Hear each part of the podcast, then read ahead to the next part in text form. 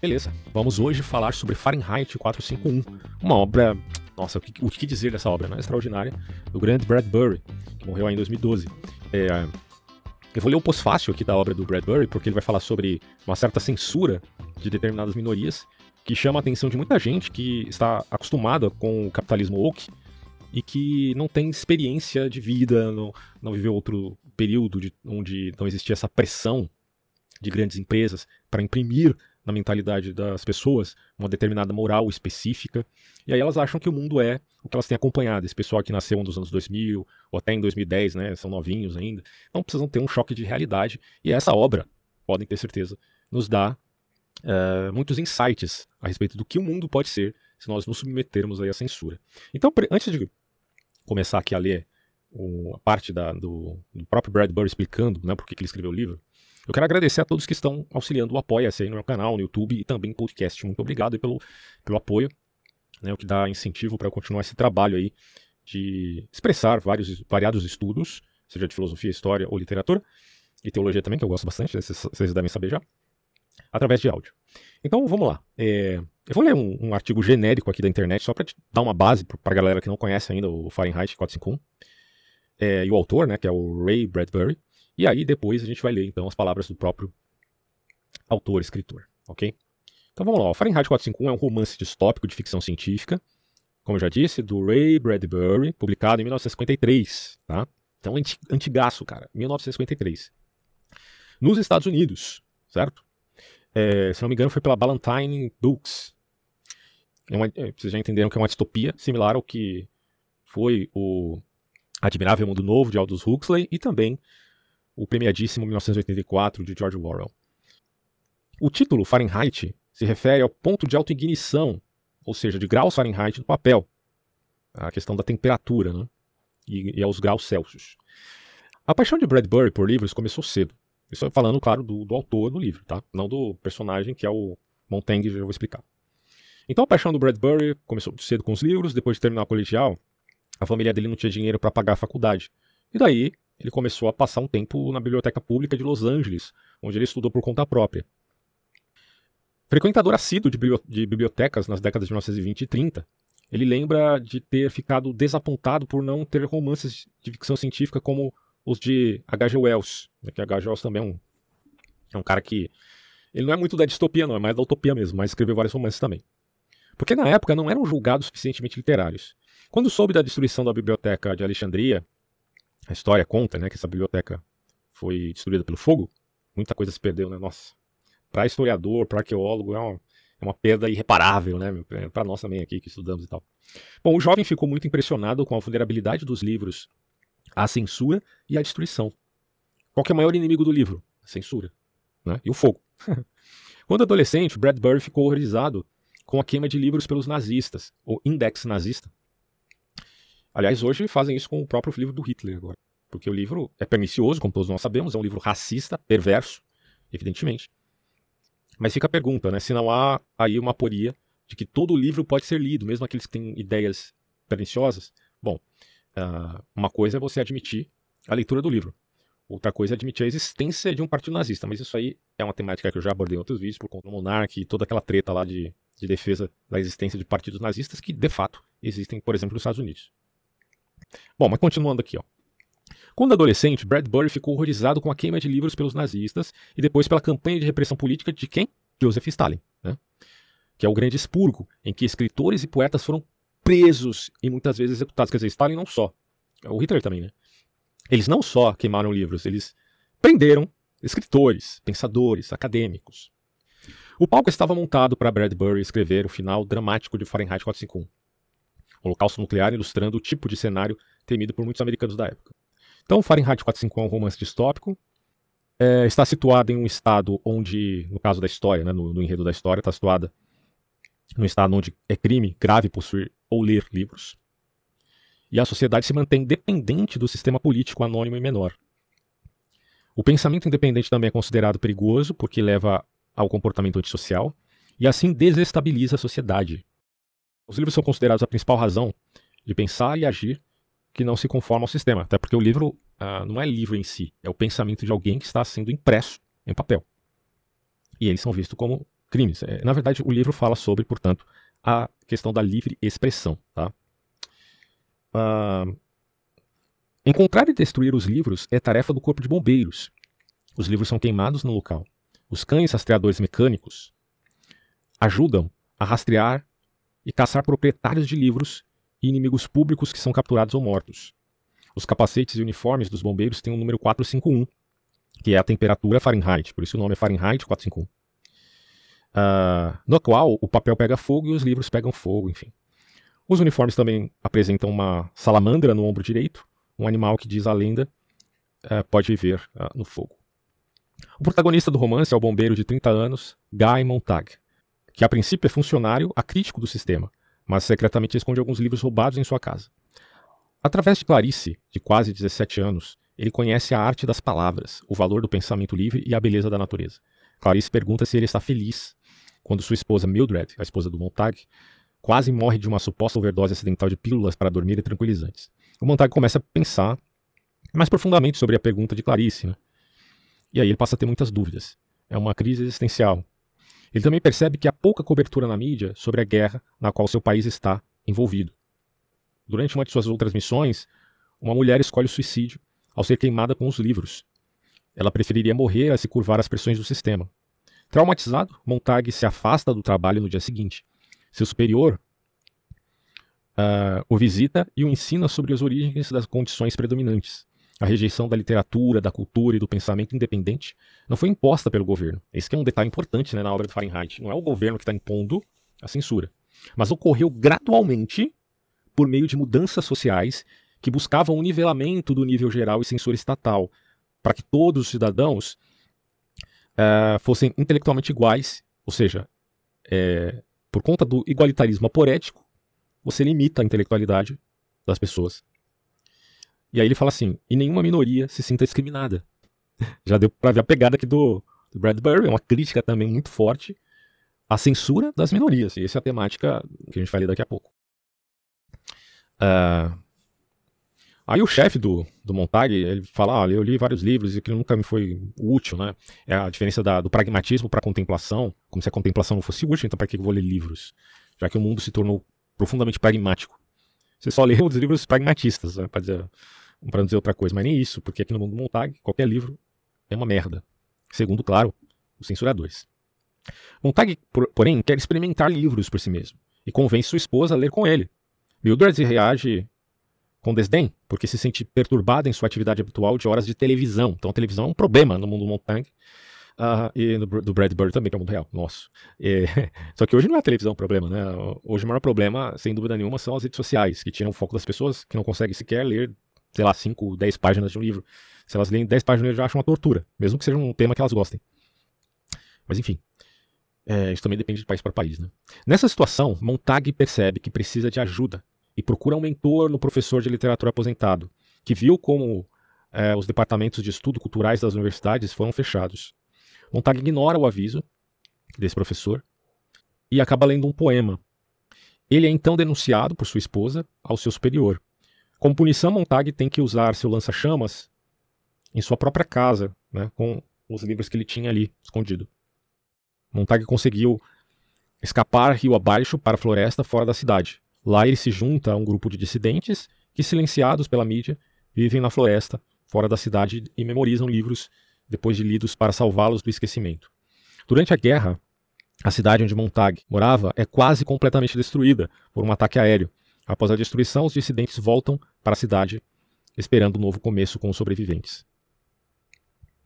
A sociedade não é descrita em detalhes tá, no, no, romance do Bradbury, mas a liderança política age de maneira obviamente autoritária e as necessidades humanas são suprimidas para garantir o poder. Uh, o objetivo da ação do Estado é manter a população ocupada com meios simples para evitar a individuação e as ameaças resultantes ao sistema. Então a idiosincrasia das pessoas é quase que, enfim, proibida. Que é, um, é a, a maior temática né, quando se fala de totalitarismo. Isso é alcançado, por exemplo, com programas de televisão que podem ser vistos em telas de vídeo na sala de estar de casa e nos quais os espectadores podem participar. Devido ao constante ruído da mídia de massa, né, do rádio, da televisão, que na época de Bradbury é o que prevalecia, hoje é muito mais, repito aqui, a internet, as pessoas são forçadas a tomar pílulas para dormir, porque, enfim, né, vivem uma vida muito rasa. Além disso, a sociedade é muito agressiva. As pressões sociais levam as pessoas, especialmente os jovens, a ver o assassinato como algo divertido, porque se perdeu o senso até da dignidade humana. Por exemplo, perseguir outros cidadãos na estrada torna-se um prazer diário. A, a fuga de Montag também é televisionada, inclusive, e termina com a morte de um homem inocente que se passa pelo próprio Montag. O pensamento independente é um tabu absoluto nessa sociedade do Bradbury. A visão geral é que isso só leva as pessoas a serem antissociais. Porque se você tiver um pensamento muito original, você vai ser antissocial, supõe-se. Não necessariamente, mas o livro dá essa conotação necessitarista. E isso causaria um desequilíbrio na sociedade como um todo, nesse exagero aporético do totalitarismo do livro. Não do livro, né, mas da sociedade descrita no livro. Para evitar precisamente esse pensamento independente, a sociedade é constantemente entretida. Então você tem uma mídia de massa que é utilizada como controle. Isso não te lembra um pouquinho do malfadado capitalismo woke? Ah, mas o que é woke? Assista meu vídeo anterior, onde eu falo sobre a cultura woke. Bom, aí ele fala aqui, ó, livros como romances, biografias e poemas são vistos como o principal inimigo da sociedade. Não é qualquer livro, né, mas aquelas literaturas, biografias e poemas e romances, hum, pois podem despertar sentimentos nas pessoas e colocá-las em estado de tristeza. Os livros são, portanto, procurados e queimados pelos bombeiros. A Brigada de Bombeiros, nessa distopia, não está lá para apagar incêndios, como a gente já percebeu, mas para incendiar uh, livros. Ou, a gente pode resumir isso não como livro propriamente dito, o livro é um símbolo aqui, mas é, inicialmente os bombeiros estão lá para incendiar as mentes criativas, que é bem pior. É, é baseado nos expurgos de Stalin não é você matar o livro, porque o livro é um efeito. Você vai matar a causa. E qual é a causa? É o escritor, é o poeta. Se você mata o poeta, se você mata o escritor, aí você não vai ter livros. Né? Você vai focar na raiz do problema e não no sintoma. As pessoas que possuem e leem livros são inimigas do Estado, que estão sendo perseguidos. Uh, o Estado que persegue essas pessoas. Suas casas e bibliotecas são incendiadas pelos bombeiros e a, as mortes também são aceitas. No entanto, essa constituição da sociedade não foi realizada pelo governo totalitário dominante. Esse é um ponto que a gente tem que entender aqui na obra dele. Em vez disso, as pessoas se colocaram nessa posição por meio de seu crescente consumo de mídia, principalmente por meio da televisão. Tá? Uh, o que o Bradbury imaginou foi um, uma coisa gradual, que foi gerando uma certa normatividade nas pessoas e fazendo nascer uma censura espontânea. Tá? Não foi uma coisa imposta por um Estado totalitário.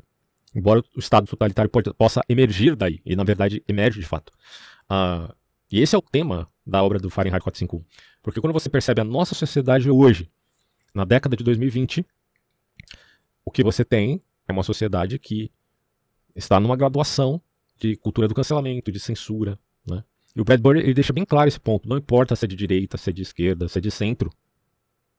Porque se tem censura, é um problema. Aí ele diz assim: a opinião comum de que o romance, aqui no artigo, né, que o romance adverte contra um Estado totalitário que tenta garantir seu poder por meio da repressão e da censura não corresponde necessariamente às declarações de Bradbury.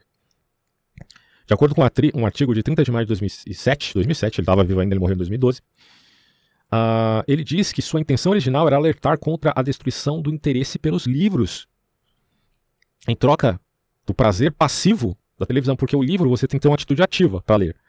Agora, quando você vai ver um filme ou uma novela, a sua, a sua atitude é mais passiva. Aí já seria um problema. Na sociedade do romance ainda há eleições aparentemente livres, em que o principal fator é a atratividade dos candidatos. E a proibição de livros não foi inventada pelo governo, mas decretada a pedido do povo.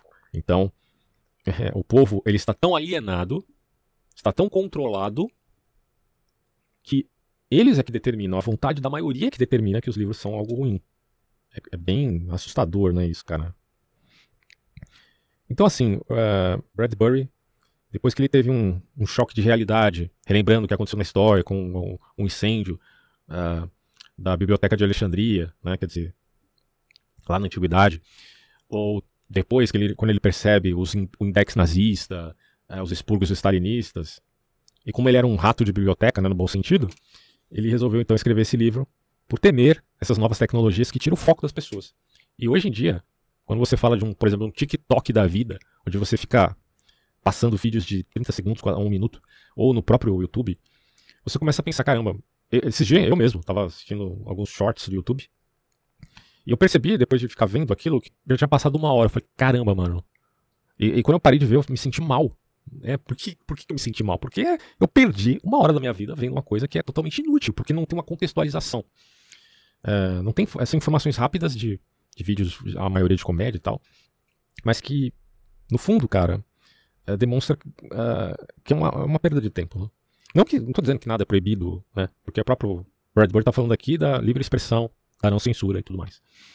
Mas a perda de foco é uma temática que ele aborda com, com grande destreza. E para entender melhor, eu vou ler aqui agora as palavras do próprio autor. É o pós-fácil da obra dele, tá? Claro, eu estou lendo aqui em língua portuguesa mesmo. Ele vai falar assim, ó, eu não sabia, mas estava literalmente escrevendo um romance barato. Na primavera de 1950, o romance, lembrando, saiu em 53, escrever e finalizar a primeira versão do The Fireman, que mais tarde se tornou o Fahrenheit 451, custou-me 9 dólares e 80 em moedas de 10 centavos. Se eu não me engano, ele teve que alugar uma máquina de escrever para hoje, nossa, hoje é, tanto, é tão fácil você escrever um livro no celular mesmo. E o Bradbury tinha toda essa dificuldade aí. De 1941 até aquele, aquela época, eu havia datilografado todos os meus trabalhos em casa, na garagem. Fosse em Venice, Califórnia, ou nos fundos daquela em que minha mulher, Marguerite, e eu criamos nossa família. Eu era expulso da garagem por minhas adoráveis filhas, que insistiam em dar a volta até a janela de trás e cantar a batucar nas vidraças. Cantar e batucar nas vidraças. O pai tinha de escolher entre terminar uma história ou brincar com as meninas. É uma escolha difícil. e claro que eu optava por brincar, né? É a famosa preguiça boicotadora da vida. O que punha em risco a renda familiar, inclusive. Era preciso encontrar um escritório para não ter essas distrações. Só que nós não podíamos pagar um, diz ele. Eu vou ter que virar a tela aqui porque a letra está muito pequena no PDF. Vamos ver aqui se melhora. Finalmente, é, localizei o lugar exato, a sala de datilografia no porão da biblioteca da Universidade da Califórnia, em Los Angeles. Ali, enfileiradas, havia 20 ou mais velhas máquinas de escrever, a famosa Remington, que eram alugadas a 10 centavos por meia hora. É isso mesmo, ele alugava. Você enfiava a moeda, o relógio tic-taqueava, feito louco, e você datilografava furiosamente para terminar antes que se esgotasse a meia hora. É pelo menos isso dá um, um choque de concentração, né, cara. Se ele tem tempo, uh, isso acaba gerando uma certa disciplina ali e um maior foco né, na hora de escrever. Assim, é, eu, diz ele, tinha uma dupla motivação pelas crianças e eu era levado a sair de casa e pelo cronômetro de uma máquina de escrever. Eu deveria me tornar um maníaco no teclado. Tempo realmente era dinheiro nesse caso. Terminei a primeira versão em cerca de nove dias. Nove dias ele escreveu a primeira versão. Com 25 mil palavras. Era metade do romance que acabaria de se, é, se tornando. Então metade do romance já tinha sido feito em nove dias. E você reclamando da vida aí, né? Bom, entre investir em moedas e ficar maluco quando a máquina emperrava, pois lá se ia o precioso tempo, e máquina de escrever era assim, né? E enfiar e arrancar páginas da máquina, eu ficava zanzando pela biblioteca. Ali, eu vadiava, perdido de amor, andando pelos corredores e percorrendo as estantes, tocando os livros, tirando-os da prateleira, virando as páginas, desenvolvendo-os aos seus lugares, afogando-me em todas as coisas boas que constituem a essência das bibliotecas. Que lugar você não acham para escrever um romance sobre a queima dos livros do futuro? Aliás, é, uma pausa aqui para me falar uma coisa. É, quando eu fazia faculdade de filosofia, cara, eu geralmente né, ia bastante na biblioteca. Apesar da gente ter uma biblioteca disponível na internet, você pode baixar um monte de livro aí, inglês, português, espanhol, francês, com muita facilidade. Mas a biblioteca física te dá um sentimento de umidade intelectual muito profundo. Porque quando você entra lá, você percebe, caramba, olha o tanto de livro que tem aqui. E eu não vou poder ler nem 1% deles na minha vida inteira. Uh, claro que tem muitas ideias que se repetem e são ensinadas de, com palavras diferentes. Mas muita coisa é, você vai passar pela vida sem conhecer. E isso traz uma, um peso muito forte na nossa cabeça do, do, tipo, eu tenho que baixar um pouco a bola, porque eu não sei de tudo. Então, a, a experiência da biblioteca física traz essa força, né? O que você não tem, por exemplo, com a internet, que te dá a ilusão, porque a internet é um, é um monte de resumos e resenhas, né? É, ou vídeo, ah, você tinha um vídeo de um livro. Ok, mas é uma crítica até do próprio Fahrenheit 451, né? Você não leu o livro porque você leu a resenha do livro. Bom, mas você não leu o livro mesmo, porque o conteúdo é muito mais rico ali no próprio livro. Então, por isso que a gente bate tanto na tecla na importância da leitura, né? Ela é muito mais ativa e ela implica na sua própria transformação interior, que é fundamental para todo indivíduo. Mas ele continua aqui dizendo o seguinte: Mas chega de passado. O que dizer de Fahrenheit 451 nos dias de hoje? Mudei de ideia sobre muitas, muita coisa que o romance me dizia quando eu era um autor mais jovem? Está perguntando? Só se por mudar, entre aspas, vocês estiverem perguntando se meu amor pelas bibliotecas se alargou e aprofundou, para o que a resposta é um sim que ricocheteia pelas estantes e espalha o pó de arroz do rosto da bibliotecária. Ele ama as bibliotecas ainda. Amava, né, antes de morrer. Depois de escrever este livro, percorri mais contos, romances, ensaios e poemas sobre escritores do que qualquer outro autor imaginável na história da literatura.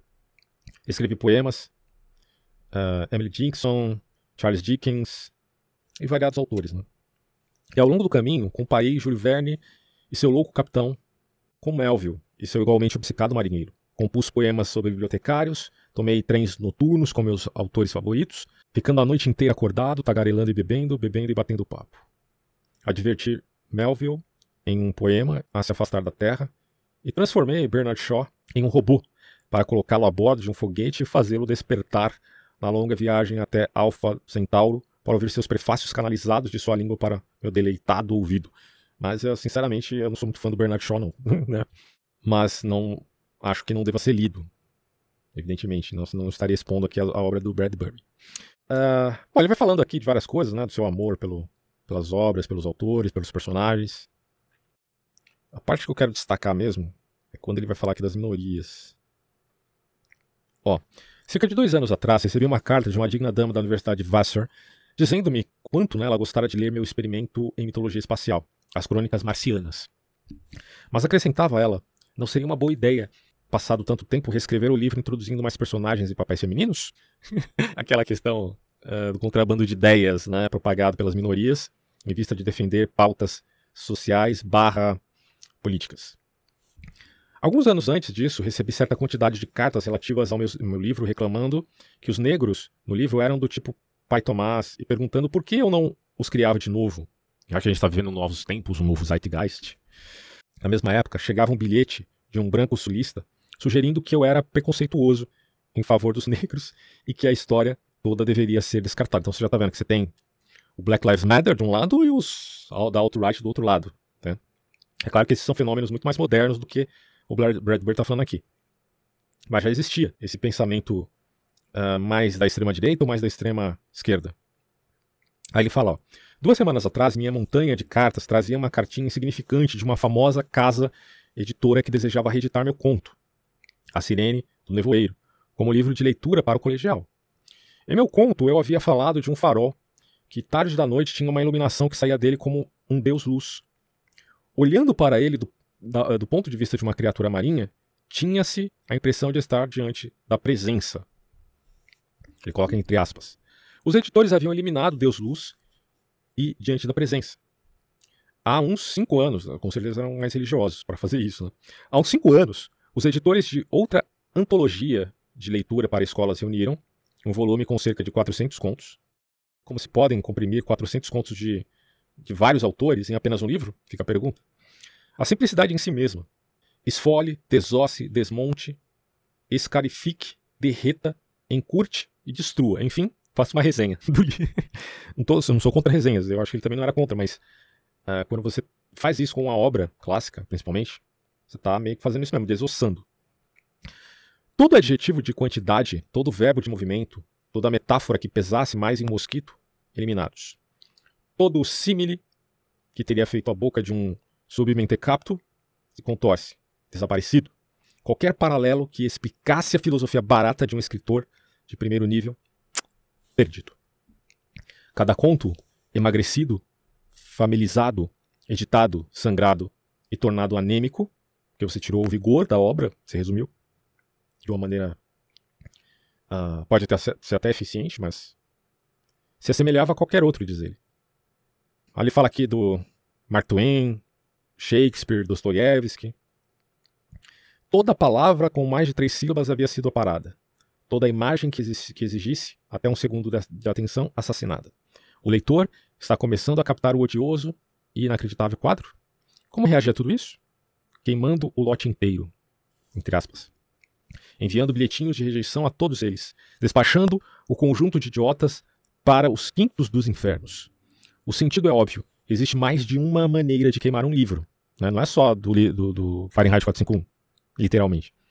É, há outras maneiras mais sutis. E o mundo está cheio, diz ele, de pessoas carregando fósforos acesos. Cada minoria, diz Bradbury, seja ela batista, unitarista, irlandesa, italiana, oxagenária, zen-budista, sionista, adventista do sétimo dia, feminista, republicano, homossexual, do evangelho quadrangular, etc, etc, etc. Não importa se é religioso, se é progressista, é, se é etnocentrista, multiculturalista, não importa. Acha que tem a vontade, o direito e o dever de esparramar o querosene e acender o pavio.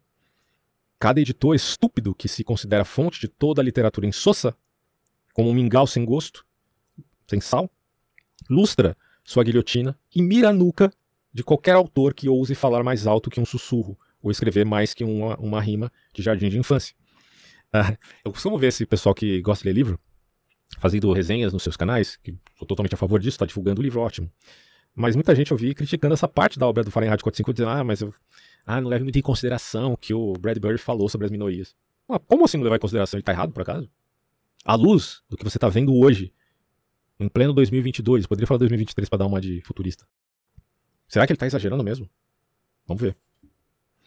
Aí ele fala assim: Beatty, que é o chefe do Montaigne, Beatty, o capitão dos bombeiros em meu romance Fahrenheit 451, explicou como os livros foram queimados. Primeiro pelas minorias, cada um rasgando uma página, o parágrafo desse livro, cada um segundo seu próprio milindre. E depois daquele, até que chegou o dia em que os livros estavam vazios, é porque assim, eles foram censurando, censurando, cada um ao seu próprio modo. Aí os livros estavam vazios e as mentes caladas e as bibliotecas para sempre fechadas. Eu suponho que o Elon Musk é um, deve ser um fã desse, dessa obra aqui no céu, certo? Eu digo isso porque o Elon Musk vive falando sobre liberdade de expressão. Né? É dito assim, ó. Fecha a porta e eles passaram pela janela. Fecha a janela e eles passaram pela porta. São palavras de uma antiga canção. Elas harmonizam bem meu estilo de vida com, com os carrascos e sensores estreantes a cada mês. Apenas seis semanas atrás, descobri que ao longo dos anos, alguns editores bitolados da Ballantine Books, receosos de contaminar os jovens, haviam pouco a pouco censurado cerca de 75 trechos do romance. Eu não sei se tem a ver com faixa etária também. Eu acho que assim, em relação à faixa etária, a gente até compreende. Só que se for pela faixa etária, então simplesmente fala, não é legal a criança ler o livro. Não precisa necessariamente furtar o livro da sua originalidade. Sei lá. Mas ele está sendo bem ríspido quanto a essa, esse evento. Ele diz, ó, estudantes ao lerem este romance, que em última análise trata da censura e da queima de livros no futuro, escreveram-me para contar sobre essa primorosa ironia. Aí eu já não sei se qualquer idade dos estudantes, mas independente de qual seja, é, é um absurdo, né? Você tirar palavras do, do autor original para controlar a ideia dele. É, Jude Del Rey, uma das novas editoras da Ballantine, está refazendo o livro inteiro que será republicado nesse, neste verão, com todas as drogas e todos os diabos de volta. Aí voltou aqui ao, a, as palavras originais. Um teste final para o velho Jó. Uh, ele fala que enviei uma peça Leviatã 99 para um teatro universitário um mês atrás. Minha peça se baseia na mitologia de Moby Dick. É dedicada a Melville e fala da tripulação de um foguete e de um capitão astronauta cego que se aventura a encontrar o grande cometa branco e destruir o destruidor. O drama estreará como ópera em Paris neste outono. Mas por hora a universidade escreveu respondendo que dificilmente ousaria encenar minha peça. Não havia nenhuma mulher nela. é exatamente o que acontece hoje, né? Quer dizer, essa questão uh, da, do censor minoritário. E as senhoras da ERA, que é uma sigla aqui, a respeito da igualdade de direitos, iriam atacar com tacos de beisebol se o departamento de teatro até mesmo tentasse fazê-lo. Ah, não tem muita mulher aqui, não tem representatividade, então culturalmente não importa. Como assim? Quer dizer que a arte não é feita pela, pelo aspecto simplesmente da estética? Ela tem que ter um carregar um elemento sociopolítico envolvido, necessariamente? Quem que fez essa regra? Bom, rangendo meus pré-molares, diz ele, até esfarinhá-los, ele, ele, acabou gerando uma, um certo bruxismo por conta da, é, dessa ocasião. Sugeri que isso significaria doravante não mais produzir, os rapazes da banda, nenhuma mulher. Ou, contando a cabeça de homens e mulheres, uma boa parte de Shakespeare jamais seria visto novamente. Particularmente se enumerarmos as falas e descobrirmos que todas as boas ficam para os homens. Aí, então, é, acabou Shakespeare, né? Porque Shakespeare tem que ser conhecido hoje se a maioria dos personagens, segundo o Bradbury, com boas falas, são de homens. Então, não é mais representativo Shakespeare. Queimem as obras dele. Aí ele fala assim: Respondi que talvez devessem ensinar minha peça numa semana. E Teuman na seguinte. Provavelmente acharam que eu estivesse brincando, e não estou bem certo é, de que não estava. Pois este é um mundo louco, e ficará mais louco se permitirmos que as minorias, sejam elas de anões ou gigantes. Cara, esse, esse é um profeta, mano. Esse cara é um profeta. É, sejam as minorias de anões, gigantes, orangotangos ou golfinhos, adeptos de ogivas nucleares ou de conversações aquáticas, pró computadorologistas e neoluditas, débeis mentais ou sábios, interfiram na estética. Ou seja, Bradbury está dizendo: parem de interferir na arte com seus melindres. Porque se você é um grupo minoritário, não existe limites para existirem outros grupos minoritários de qualquer tema que você possa imaginar. Os defensores dos golfinhos, os defensores das baratas. Isso pode surgir. E aí, cada um com o seu próprio milindre.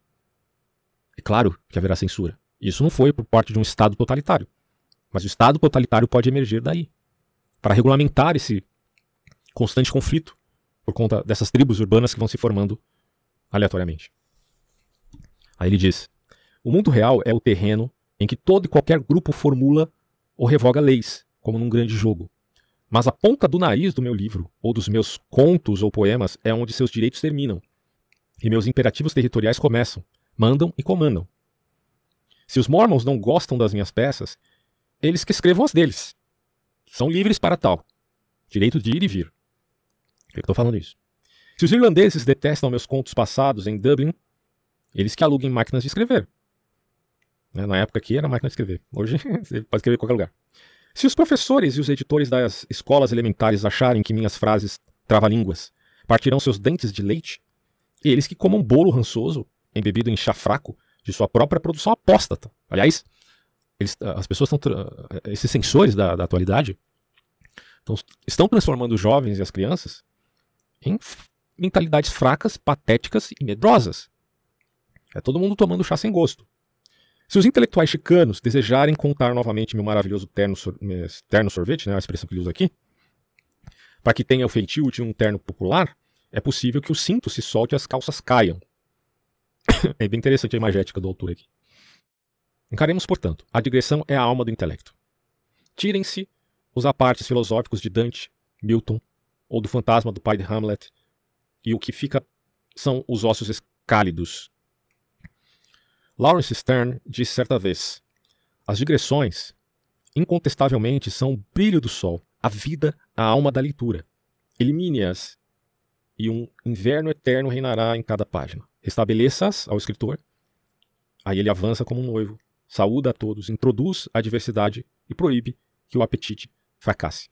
Engraçado que hoje em dia se defende a diversidade, desde que, que não haja diversidade. É contraditório? É, evidentemente que é. Porque se cada minoria tem o seu próprio milindre e quer proibir ofensas, então, na defesa das diversidades de variadas tribos, implica na falta dela mesma. Então, no fundo, é uma arbitrariedade de grupos que acontece, onde uns serão mais fortes que outros. Tá?